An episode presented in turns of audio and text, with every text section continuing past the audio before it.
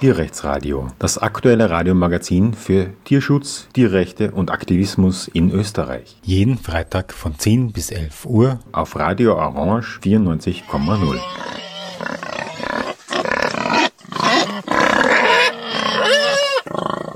Ja, hallo allerseits zum Tierrechtsradio auf Radio Orange 94,0.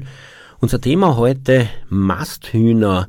Sie sind äh, wirklich nicht häufig in den Medien ähm, öffentlich geworden. Ganz im Gegensatz zu den Aufdeckungen seit, würde ich jetzt sagen, Mitte Dezember 2022. Da hat sich das Blatt plötzlich gewendet und man hat auch begonnen, auf die Hühner hinzuschauen. Und eine, die das mitgetragen hat, ist die Denise, die sich hier bereit erklärt hat, im Studio mir Rede und Antwort zu stellen. Hallo? Hallo, danke für die Einladung. Ja, danke, dass du dir Zeit nimmst. Ähm, es geht eigentlich jetzt nicht um bloße Bewusstseinsarbeit, was die Hühnerhaltung betrifft, sondern es ist da schon auch ein bisschen was sozusagen gesellschaftspolitisches, tierrechtspolitisches im Hintergrund, nämlich eine Kampagne, eine internationale Kampagne gegen den, also die Supermarktkette Lidl. Um was geht's da genau?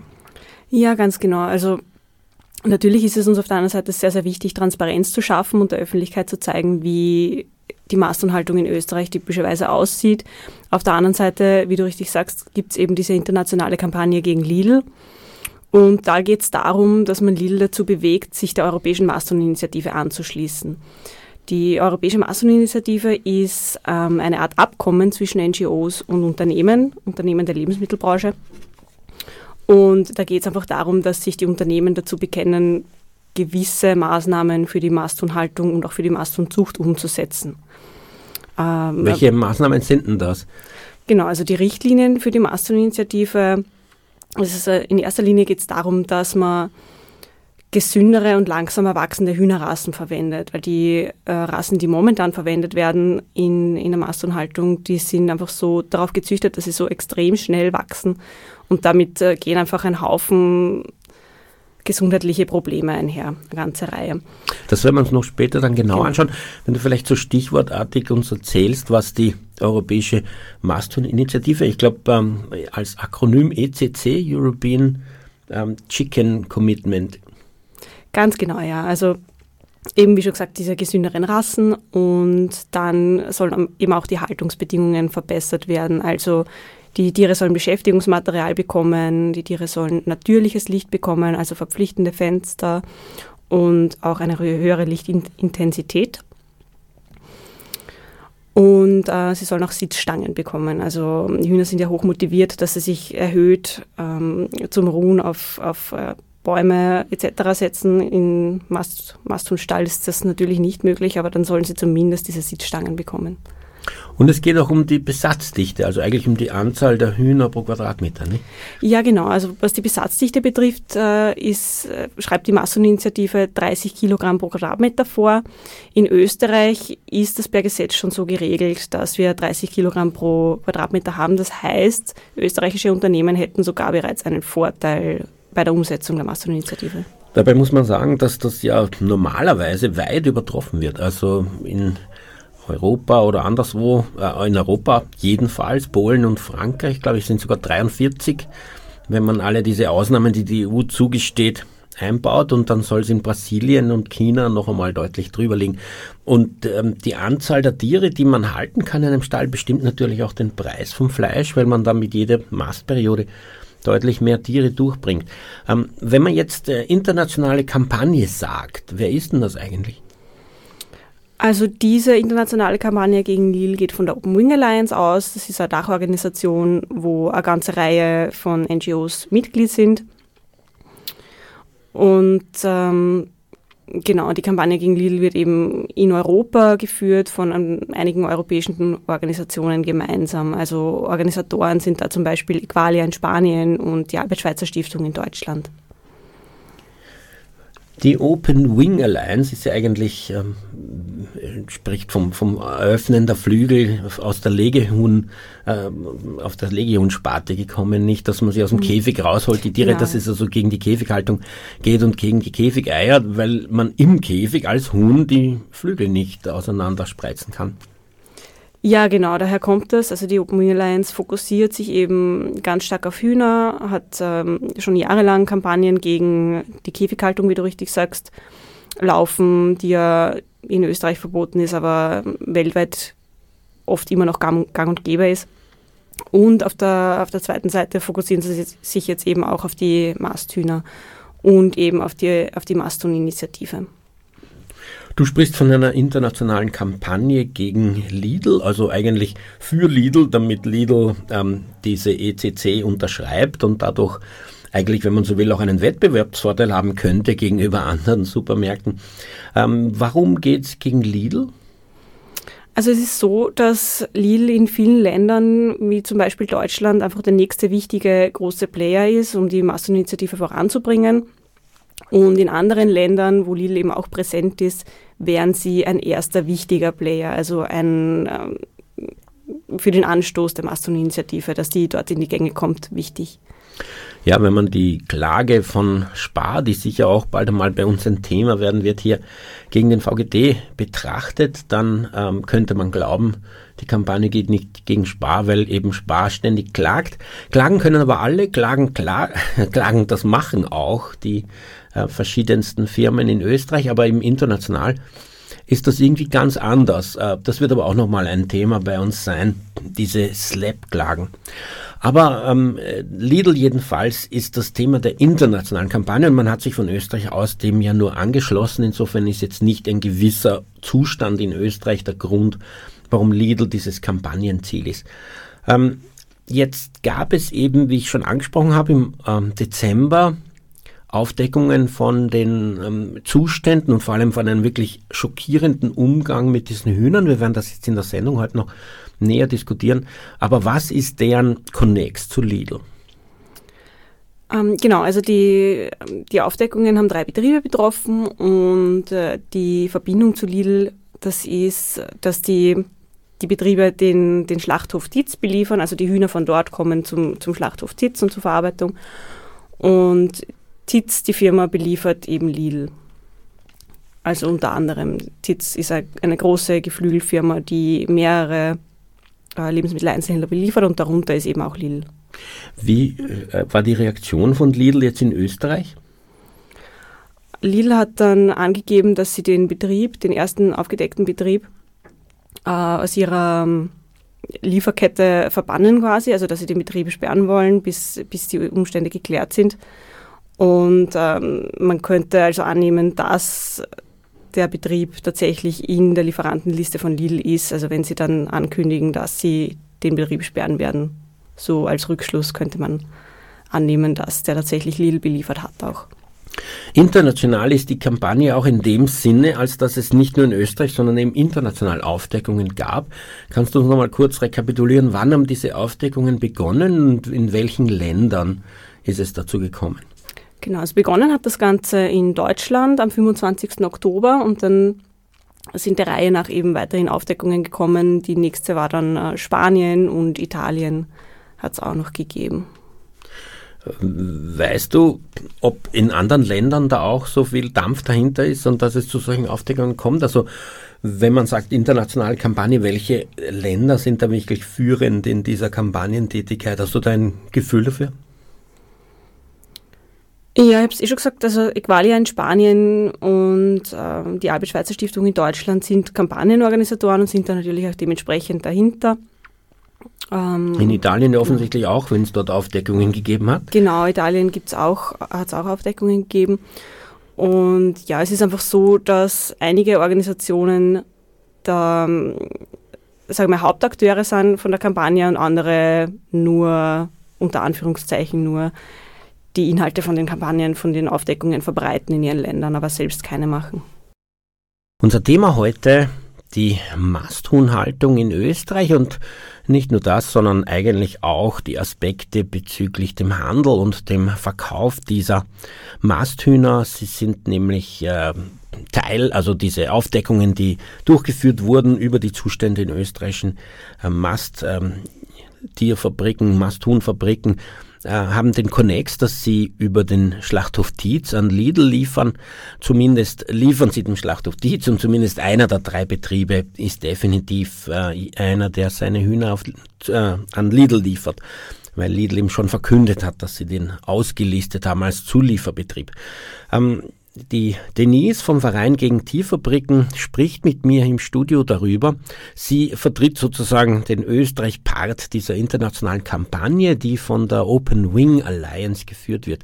Es gab in diesem Zusammenhang, hat sie uns schon erzählt, auch Aufdeckungen von solchen Zulieferbetrieben für Lidl oder zumindest welchen, die an Schlachthöfe liefern, die dann an Lidl liefern, äh, aus Deutschland, Spanien und Italien und seit Mitte Dezember auch aus Österreich. Ziel ist es, das hat sie uns auch schon erzählt, Lidl dazu zu bringen, die, ja, das European Chicken Commitment zu unterschreiben, das eben eine Reihe von Verbesserungen für Hühner vorsieht, allen voran, dass es ähm, eine weniger langsamere Rasse, also keine Qualzucht mehr für die Hühner verwendet wird. Aber davon werden wir jetzt noch mehr hören, wenn es nämlich um die Aufdeckungen selber geht und was da tatsächlich passiert ist.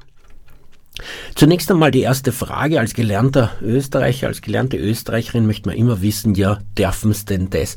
Was an dem, was auf diesen Videos aufzunehmen, auf, auf zu sehen ist, war illegal und beschreibe uns da auch gleich, was zu sehen ist, weil man natürlich im Radio das Video ja nicht sieht. Ja, gern. Also äh, es, es sind verschiedene Gesetzesbrüche in den Videos zu sehen. Also einerseits äh, gibt es eine Szene, wo die Hühner beim Ausstallen mit einem mit einer Art Traktor überfahren werden. Also das äh, ist natürlich grob fahrlässig von dem, von dem Fahrer. Er kümmert sich einfach nicht darum, dass da die Hühner am Boden sind und fahrt einfach drüber. Wahrscheinlich denkt er sich auch, die sind so billig, dass das auch nichts ausmacht, nicht? Weil ein so ein Huhn wird genau, nicht viel ja. Verlust für ihn sein. Ja, man merkt total, dass die, die, einzelnen Tiere da einfach überhaupt nichts wert sind in der Branche. Wie viele Hühner sind denn so ungefähr in einer solchen Halle von diesen Aufdeckungshallen? Äh, vom bis, also es sind zwischen 15.000 und 40.000, wenn das jetzt noch richtig im, äh, 40 zwischen 15.000 und 40.000 Tiere in einer Halle. Kann man sich dann vorstellen, dass ein Einzelhuhn nicht mehr viel ausmacht. Ähm, die Szene ist übrigens wirklich grauslich. Also man sieht von so einer offensichtlich irgendwo hingehängten Kamera, dass dieses Gerät, dieses Fahrzeug, das also die Hühner einsammeln soll, wirklich einfach so in die Hühner hineinfährt und gleich ein paar überfährt, die dann auch weiterleben, oder? Und ähm, genau. mit den Flügeln schlagen. Also es ist eine fürchterliche Szene, die wirklich herzzerreißend ist und äh, dieser Fahrer oder die Fahrerin geht ja nicht wirklich zu den Hühnern hin, irgendwie entsetzt, oder? Sondern ignoriert das. Na, genau. Also sie werden dann einfach äh, schwer verletzt zurückgelassen. Also einige sterben durch das Überfahren und andere, wie gesagt, sind schwer verletzt und werden dann dort einfach zurückgelassen. Also entsetzlich, wie du sagst. Wirklich erstaunlich, dass die diese Personen das machen. Und natürlich wundert es einen nicht, dass äh, die Öffentlichkeit dann entsetzt war. Was gab es jetzt noch für Gesetzesübertretungen. Genau, ja. Auf der anderen Seite ähm, sieht man in allen drei Betrieben beispielsweise, dass die dauerhaft das Lichtbrennen haben. Das ist klar illegal. Es muss mindestens sechs Stunden Dunkelphase für die Tiere geben. Das ist bei Gesetz vorgeschrieben. Und äh, ja, warum man das macht, das ist eine interessante Frage. Also man muss sich irgendeine Art von wirtschaftlichen Vorteil davon erhoffen. Äh, wenn man sich die wissenschaftlichen Studien dazu anschaut, zeigen die aber nicht unbedingt immer, also es gibt widersprüchliche Ergebnisse, dass die Hühner jetzt dann mehr essen, wenn sie die, die ganze Zeit das Licht brennen haben. Ähm, genau, aber. Ich kann mich erinnern, dass bei Aufdeckungen auch durch länger montierte Kameras in Budenfabrikshallen im Burgenland und auch in Oberösterreich gezeigt werden konnte, dass die große Mehrheit dort auch dauerhaft das Licht brennen lässt, nämlich so grell und hell, dass man in diesem Licht noch lesen kann, wenn man in der Halle steht ähm, also einen Text lesen kann, nicht ein Buch lesen kann. Und das be bedeutet für die Tiere, wie auch bei diesen Messungen damals oder bei den Filmaufnahmen nachgewiesen werden konnte, dass die kaum eine Schlafphase haben, sondern ähm, die Aktivitätsphasen sind fast nicht zu unterscheiden. Also man, man kann sagen Faktor zwei zwischen der, der eigentlichen Nacht, die aber durch diese Dauerbeleuchtung gar nicht sozusagen zu merken ist, und dem eigentlichen Tag ist eine Aktivitätsdifferenz von einem Faktor 2, während der Mensch hat ja 0 und 100 Prozent, nicht? Der, der schläft und ist dann wach. Während diese Hühner haben sich sozusagen halb so viel in der Nacht bewegt wie am Tag, weil sie durch das Licht das gar nicht gemerkt haben. Wobei ich natürlich sagen muss, dass sie sich sehr wenig bewegen, sondern das Hauptbewegen bei diesen Buten damals war, dass eine gegen eine andere äh, läuft, also was heißt geht, und dann diese, diese Bute, die da getroffen wurde, aufsteht, drei Schritte geht und sich wieder niedersetzt. Aber weil das halt so relativ häufig passiert, gehen die dann doch 100 Meter am Tag. Aber das ist natürlich ja. ein Witz, 100 Meter am Tag. Wenn man freilebende Hühner beobachtet, ähm, ja, in, in in äh, Wien gibt es so eine, einen Betrieb, der zum Beispiel äh, zwei kleine Hühnergruppen hat, auch mit einem Hahn. Ähm, und dort konnte man feststellen, dass die so viele Kilometer am Tag gehen. Die gehen in den Wald raus und kommen dann wieder zurück. Ja, ne, man muss sich nur anschauen, die, die ursprünglichen Hühner, die Bankgiver-Hühner, die gibt es ja noch, also gibt es ja freilebend in Asien. Und die bewohnen eben auch sehr große Gebiete. Also die gehen viel an einem Tag, verbringen den größten Teil vom Tag mit, mit der Futtersuche durch Scharen und Picken am Boden. Und äh, das ist natürlich ganz was anderes als das, was die Hühner hier in Österreich im Maststall machen. Und äh, natürlich, wie du richtig sagst, durch dieses Dauerlicht können sich keine, keine Tag-Nacht-Rhythmen entwickeln. Also das heißt, die, die Hühner haben auch keine, keine durchgängige Ruhephase, weil sie immer zu unterschiedlichen Zeiten quasi munter sind und sich dann natürlich auch gegenseitig stören beim Ruhen. Also sie haben eigentlich dauerhaft Stress und können nie wirklich schlafen. Das muss man sich mal auf den Menschen übertragen vorstellen, wenn man ständig in einem grellen Licht ist und in einer riesigen Menschenmenge, die so dicht steht, dass einen immer wer berührt und äh, man kommt nicht zum Schlafen. Das ist ja eigentlich eine Folter, nicht? Was gab es jetzt noch für Gesetzwidrigkeiten? Ja, genau.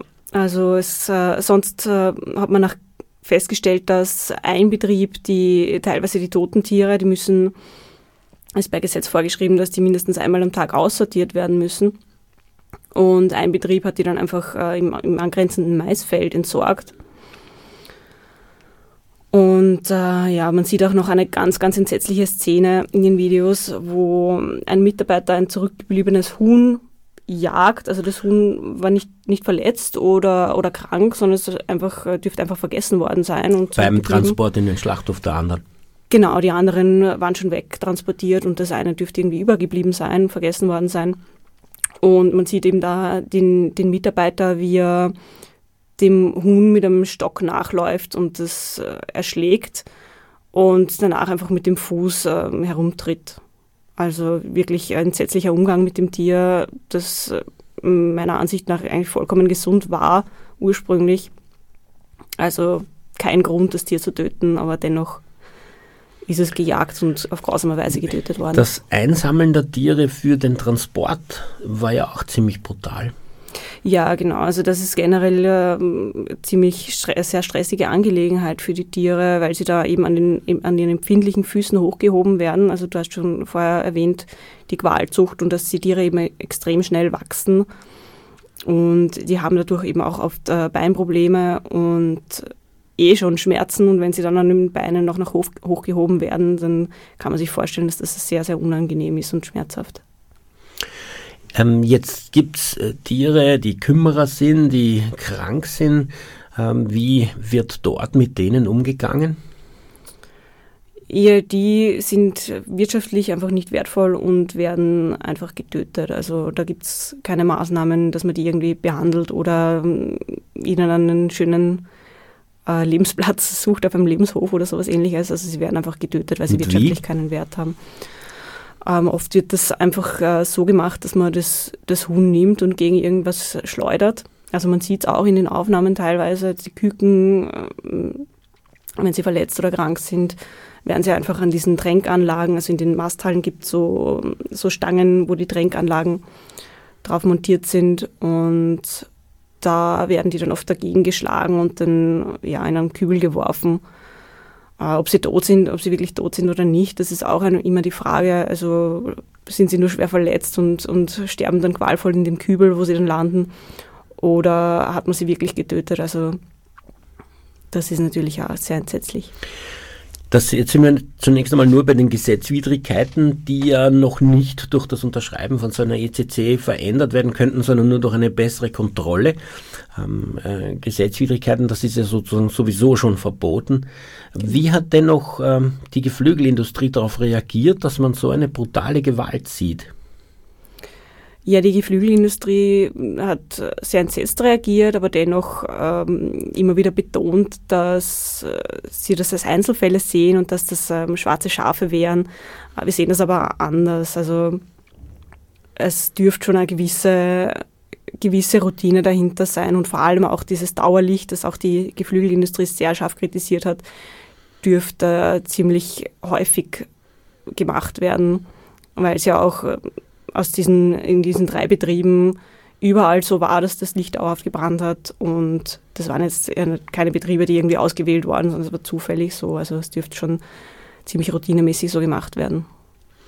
Gab es Anzeigen gegen die Betriebe? Gab es Reaktionen von Amtsärzten und Amtsärztinnen? Ja, wir haben alle drei Betriebe angezeigt. Äh, was bei den Anzeigen herausgekommen ist, ist äh, aber unklar, dass der, der VGD bei sich einfach nicht mit, mitbekommt. Normalerweise mehr von den Behörden, wie es dann weitergeht. Wegen dem Datenschutz nicht, dass da einfach gesagt wird, das geht einen nichts an, wie genau. jetzt äh, diese, ja. die Behörde letztlich mit diesem Vorfall umgeht und ob sie überhaupt bestätigt, dass das Gesetz Ja, aber was in, in dem Zusammenhang vielleicht noch interessant ist, ist, dass die AMA betont hat, dass sie, also zumindest nach der ersten Aufdeckung, dass sie den Betrieb vorerst sperren Sie haben dann eine Kontrolle angeordnet. Also Erfolge war dann auch, dass die AMA gemeint hat, sie werden mehr unangekündigte Kontrollen in Betrieben machen. Und sie haben dementsprechend auch diesen ersten Betrieb kontrolliert. Und äh, dabei ist aber rausgekommen, dass das meiste gepasst hat, unter Anführungsstrichen. Also es ist tatsächlich so gewesen. Gesetzlich, gesetzesentsprechend war, aber vom genau. Standpunkt genau. des Tierschutzes und des Mitgefühls natürlich passt das überhaupt nicht. Natürlich, ja. Und es ist dann aber so weitergegangen, dass die, die AMA noch, dass die AMA gesagt hat, sie werden den Betrieb weiterhin gesperrt lassen, aber wie der aktuelle Stand ist, ist uns unbekannt. Also ob der Betrieb jetzt wieder normal produziert oder noch immer gesperrt ist für das AMA-Gütesiegel, das wissen wir nicht genau. Im Tierrechtsradio heute auf Radio Orange 94,0 sprechen wir über die Kampagne, die internationale Kampagne mit dem Ziel, Lidl dazu zu bringen, die Bedingungen in den Mastgeflügelstellen oder Hühnerfabriken, äh, die Lidl beliefern, zu verbessern. Äh, das Ziel ist eine sogenannte European Chicken Commitment zu unterschreiben, ECC abgekürzt, bei dem es vor allem darum geht, dass die Qualzucht abgestellt wird, dass die Hühner also langsamer wachsen und nicht mehr so unter Druck gesetzt werden, dass ihre Körper da mit diesem Wachstum nicht mithalten können. Ähm, die Denise vom VGT ist bei mir im Studio und erzählt uns von dieser Kampagne eben als sozusagen Vertretung der Kampagne in Österreich. In Österreich wurden dazu drei ähm, Mastgeflügelfabriken aufgedeckt, ähm, die jeweils den Schlachthof Dietz beliefern, der wieder Lidl beliefert. So ist also der Connex. Und äh, es wurde uns schon erzählt von der Denise, was in diesen Bildern zu sehen ist, dass es auch Gesetzwidrigkeiten gibt, die also wirklich eine ganz erschütternde Gewalt zeigen. Da war einerseits diese Fotos, äh, Filmsequenz, wo ein Traktor, der die Hühner abholen und in den Schlachthof transportieren soll, ähm, einfach ähm, über die Tiere drüber fährt äh, und dann völlig ignoriert, dass da halb überfahrene Hühner am Boden liegen und sie einfach sich selbst überlässt. Man sieht eine ganz grausliche Szene, wo ein Angestellter dieser Geflügelfabriken mit einer Stange einem Huhn hinterherläuft, um es dann totzuschlagen. Man sieht das Verladen der Hühner für den Schlachthoftransport, wo sie in den Beinen gehalten und mit großer Gewalt und völliger Rücksichtslosigkeit in so Transportkäfige geschleudert werden. Man sieht, wie ähm, Tiere genommen und Kopf voran auf äh, verschiedenste Einrichtungsgegenstände dieser Geflügelfabriken ähm, geschlagen werden, sodass sie äh, so sterben. Äh, man sieht auch tote Hühner im Feld übrigens, auch das eine Gesetzwidrigkeit. Und das Problem, wir haben es angesprochen, dass da bei diesen Betrieben eine Dauerbeleuchtung eingeschalten ist, die so hell ist, dass man also auch lesen kann. Und ähm, die, die also dazu führt, dass diese Tiere eine sehr, sehr eingeschränkte äh, Möglichkeit zum Schlaf haben und eine Beruhigung in der Nacht, die eigentlich gesetzlich vorgeschrieben ist. Denise, so viel einmal zu den Gesetzwidrigkeiten, aber was ja im gewissen Sinne noch mehr schockiert, sind die systematischen Grauslichkeiten, die vollkommen gesetzeskonform sind. Also wer glaubt, das österreichische Tierschutzgesetz schützt die Tiere wirklich, der sollte sich diese Videos ansehen. Was, äh, wie ist der typische Zustand einer österreichischen Hühnermastfabrik? Ja, du sagst es. Also diese ähm, Illegalitäten, die man sieht, diese Gesetzesverstöße, das ist natürlich grausam und furchtbar. Aber man muss eben dazu sagen, dass die Bedingungen, die man, die man allgemein sieht in den Betrieben, also die Haltungsbedingungen, diese kargen Hallen, wo es eben nur diese Einstreu gibt, die in kürzester Zeit verschmutzt ist, weil da zu viele Hühner drinnen sind. Das ist äh, Standard und das ist auch äh, gesetzlich nicht verboten, sondern Normalität. Und ähm, ja, die Hühner kriegen kein Beschäftigungsmaterial, also sie haben einfach nichts zu tun den ganzen Tag, ist natürlich fürchterlich langweilig. Und ähm, ja, ein Problem ist ja auch die dichte Haltung. Das Erstaunliche daran ist, dass die österreichischen ähm, Maximalbesatzdichten, wie sowas heißt, ähm, weltweit eigentlich sehr gut sind. Aber dennoch auf diesen Videos äh, das Ganze ausschaut wie in der U-Bahn in der Stoßzeit. Also eigentlich eine sehr hohe Dichte. 30 Kilo pro Quadratmeter Lebendgewicht heißt das, wenn die Hühner Hausnummer 2 Kilo haben für die Schlachtung, sind das 15 Tiere. 15 sozusagen ausgewachsene Hühner pro Quadratmeter, muss man sich vorstellen. Das ist der gesamte Lebensraum, den wir denen bieten. Wie sieht man das auf dem Video? Hat man das Gefühl, die haben einen Platz? Na, also wie du sagst, äh, schaut immer sehr dicht gedrängt aus und äh, es wird immer behauptet, ja, das, äh, wir sind die Besten mit 30 Kilogramm pro Quadratmeter. Äh, Im EU-Vergleich stimmt das auch, aber 30 Kilogramm pro Quadratmeter sind natürlich immer noch sehr viel. Also Probleme diesbezüglich gibt es schon ab 25 Kilogramm pro Quadratmeter. Also da ist schon, ist schon sehr eng und sind da noch immerhin immer noch 5 Kilo mehr. Also was auch gemacht wird in Österreich ist, dass man das nennt man Vorfangen. Und zwar ist es so, dass man einfach mehr Tiere einstallt zu Beginn und dann, wenn die ein gewisses Gewicht erreicht haben, wird zum Beispiel jetzt die Hälfte oder ein gewisser Prozentsatz der Tiere abgefangen und die anderen wachsen noch weiter. Also so holt man da quasi den maximalen Profit aus dieser Besatzdichte heraus. Die Abgefangenen kommen halt frühzeitig in den Schlachthof und werden dann in einer anderen Weise verwertet, nicht? Ja, genau, das sind dann die Grillhändel, wie man es gern nennt. 30 ähm, Kilo pro Quadratmeter im internationalen Vergleich gut. Man muss sich vorstellen, dass das selbst in Europa bis 43 Kilo pro Quadratmeter geht. Insbesondere in Polen und Frankreich ist dafür bekannt, aber auch andere Länder.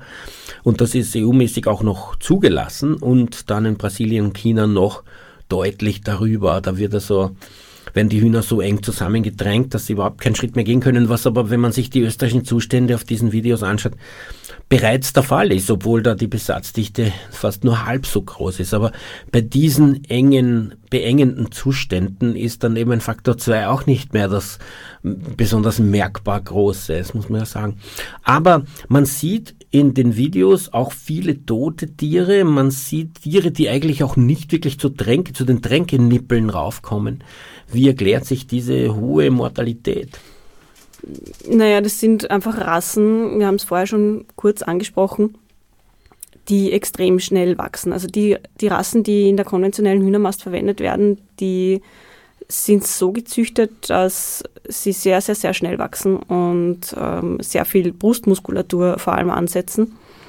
Also man muss sich vorstellen, so ein Huhn wird nach vier bis sechs Wochen geschlachtet und dann nach sechs Wochen hat sie in etwa zweieinhalb Kilo, ein bisschen drunter vielleicht. Also es geht irrsinnig schnell. Und äh, das ist halt eindeutig eine Qualzucht. Also es ist äh, per, per Tierschutzgesetz ist es eigentlich verboten, Tiere so zu züchten, dass sie unter solchen Qualen leiden, dass sie gesundheitliche Probleme haben. Aber dennoch äh, wird das in der Massenhaltung so gemacht. Und es ist auch so, dass da weltweit dieselben Rassen verwendet werden. Also da braucht man nicht glauben, dass es in Österreich irgendwie einen Unterschied gibt zu anderen Ländern. Das, die, die Rasse, die hier verwendet wird, ist meistens die Ross 308, nennt man die.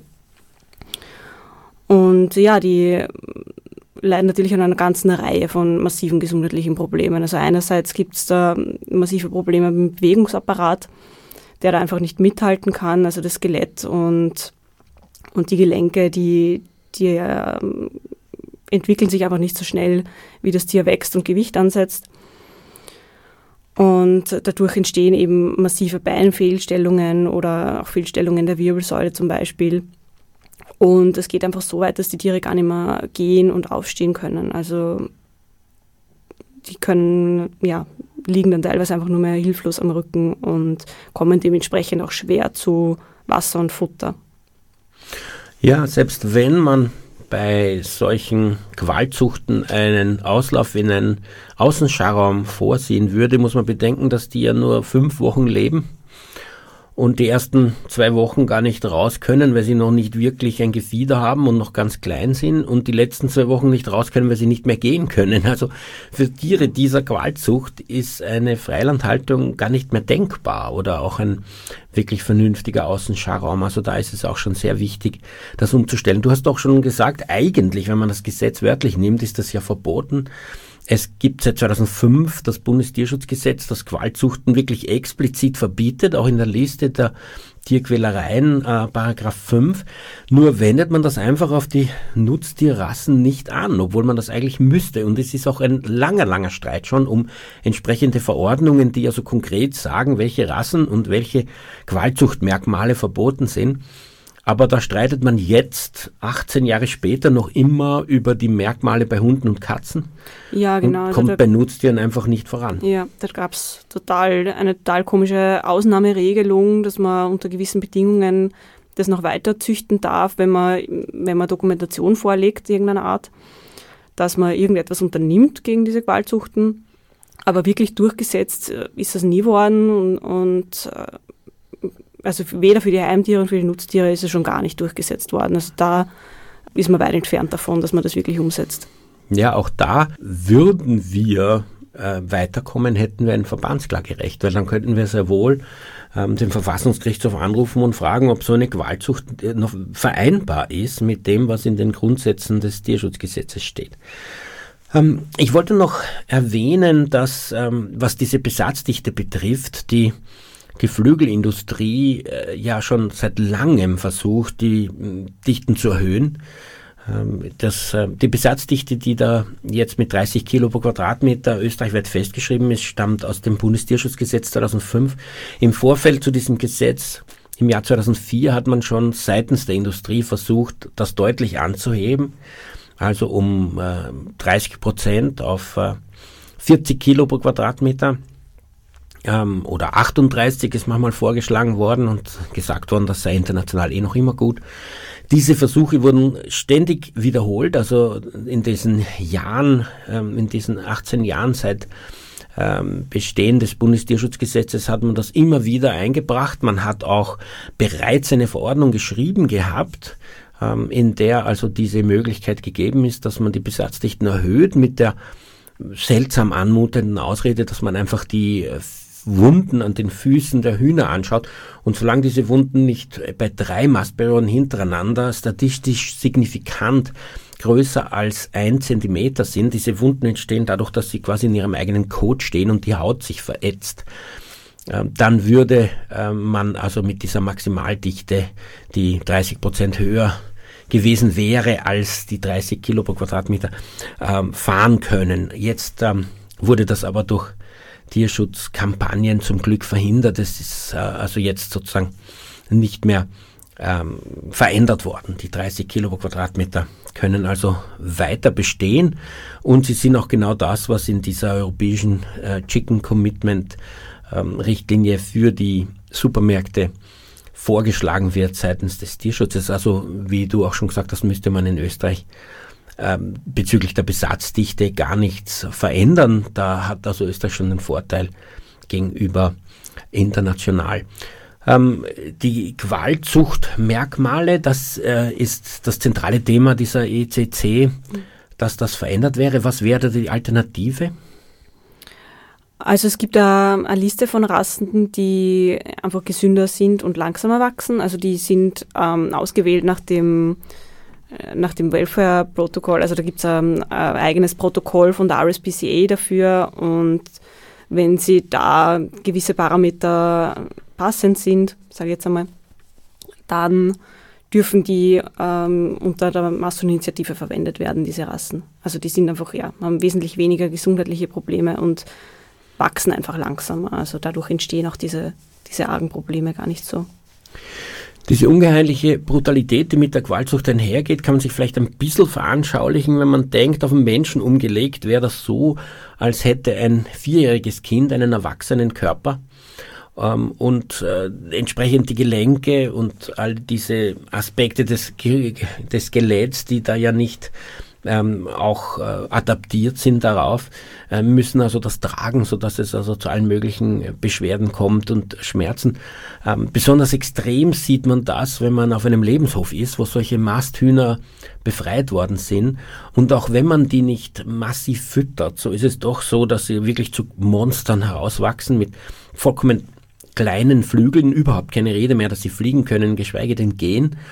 Und was mich so entsetzt hat, wie ich also diese Hühner gesehen habe, wenn dieses Tier äh, geht und dann wackelt und fällt nach vorne um, fällt auf den Brustkehl und bleibt dann einfach liegen und zappelt mit den Füßen in der Luft und kann nicht mehr aufstehen, wie eine Schildkröte, die man auf den Rücken legt, ähm, ist also so unbeweglich, dass sie das, äh, dass sie da gar nicht mehr aufstehen kann. Ein Vogel, muss man sich vorstellen. Ja, und sie überleben nicht lange, wenn man sie, selbst wenn man sie nicht schlachtet, sie spätestens nach einem Jahr gehen sie also ganz grauenhaft zugrunde an diesem völlig überdimensionalen Körper. Und wenn jetzt mir jemand sagt, na ja, vegan hieße ja, die Nutztiere sterben aus bei solchen Qualzuchtrassen, würde ich das definitiv nur begrüßen. In der heutigen Tierrechtsradiosendung sprechen wir über die Kampagne, die internationale Kampagne um Lidl dazu zu bringen, die Bedingungen in den Masthuhnfabriken, die Lidl beliefern, zu verbessern. Die Idee ist, das Ganze auf ähm, die sogenannte, auf das Level der sogenannten ECC, der European Chicken Commitment zu bringen, die insbesondere darin besteht, dass die Hühnerrassen, die verwendet werden, nicht mehr so schnell wachsend sein dürfen, wo eben ein besonderes Leid dadurch entsteht. Die Besatzdichten im internationalen Vergleich geringer sind. Wir haben gehört, dass das Österreich nicht berühren würde, weil hier die maximalen Besatzdichten eh schon dieser Vorgabe entsprechen. Und dann äh, ein natürliches Licht und erhöhte Sitzstangen, die man ja hoffentlich relativ leicht anbringen könnte. Also die wesentliche finanzielle Einschränkung, nämlich äh, dass die Besatzdichten geringer sind, würde Lidl in Österreich gar nicht betreffen und das langsamere Wachstum zwar schon, aber eben wenn das international übernommen wird, wäre das ähm, ähm, auch nicht so problematisch, wie man äh, würde ich mir vorstellen. Ähm, mit mir gesprochen hat die Denise vom Verein gegen Tierfabriken darüber. Sie ist sozusagen der nationale Kontakt dieser internationalen Kampagne. Ähm, sie hat uns über die drei Aufdeckungen, die in österreichischen Masthuhnfabriken publik, aus österreichischen Masthuhnfabriken publik wurden in den letzten Monaten oder sechs Wochen, ähm, erzählt. Da gab es Gesetzwidrigkeiten, aber es gab auch äh, eine Reihe von äh, ja, Einblicken in das normale, gesetzeskonforme Haltungssystem von solchen äh, Masthühnern in diesen Tierfabriken. Ähm, die Grausamkeit insbesondere durch die Qualzucht ist dabei deutlich geworden und natürlich auch durch die hohe Besatzdichte. Frage, äh, Lidl hat, hast du erzählt, das ausge, äh, also ausgelistet, den, zumindest den ersten dieser drei Betriebe. Aber gibt es jetzt einen Versuch mit Lidl zu verhandeln auf internationaler Ebene? Ja, genau. Also die Open Wing Alliance ist laufend im Kontakt mit Lidl im Laufe der Kampagne. Und äh, momentan ist es so, dass, äh, dass sich die Open Wing Alliance und Lidl darauf geeinigt haben, die Kampagne zu pausieren und in Verhandlungen zu treten. Also es wird dann eh im Februar so eine Art zweitägigen Workshop geben, wo man sich intensiv über die Umsetzung der Masseninitiative unterhalten wird und eben Verhandlungen stattfinden werden. Wir haben auch schon über die Reaktion der österreichischen Geflügelindustrie gesprochen, dass sie eben das als Einzelfälle abtun, die Gesetzesverstöße kritisieren, aber sagen, im Normalfall ist das nicht so. Äh, wie bereit würdest du sagen, wären die, eine langsam wachsende Rasse zu nehmen? Eher schwierig. Also es wird halt immer ähm, argumentiert, dass also die, die Zuständigkeit auf, auf andere Stellen geschoben. Also man redet sich dann darauf aus, dass, dass äh, die Konsumenten unbedingt was ändern müssen und dass es rein an den Konsumenten liegt, das umzusetzen. Dass man das eh schon lange machen will, nur wenn der Konsument das nicht bezahlen will, dann ist es nicht möglich. Ähm, unseren Erfahrungen nach, äh, wenn man mit den Leuten redet und sie fragt, dann würden sie durchaus mehr bezahlen, damit es den Hühnern noch besser geht, wenn sie denn auch wissen, wie es in Wahrheit ausschaut auf den Hühnermastbetrieben, weil das ist ja sehr, sehr unklar in Wahrheit. Also man hat es gemerkt nach den Aufdeckungen, riesiger medialer Aufschrei und riesiger öffentlicher Aufschrei. Man hat offenbar nicht gewusst, wie schlimm es da in Wirklichkeit ausschaut und warum das Hühnerfleisch so billig verkauft werden kann. Ich glaube, dass die Konsumenten sehr wohl bereit sind, da ein bisschen tiefer in die Tasche zu greifen, wenn es dafür besser ausschaut tatsächlich. Das ist ja eigentlich offensichtlich, oder? Wenn man denkt, dass auf so einem komischen Geflügelstand so ein Masthuhn, ein Grillhuhn drei, vier Euro kostet oder wenn man das pro Kilo kauft im Supermarkt, wie kann man ein Huhn sozusagen lebenslang äh, aufziehen um dieses Geld? Also das ist ja ein, ein Witz. Aber du hast angesprochen, die Medien haben sehr, sehr ähm, gut diese Sache aufgegriffen. Die Öffentlichkeit ist da sehr empfänglich jetzt für diese Botschaft und sehr interessiert. Ist das dein Eindruck auch?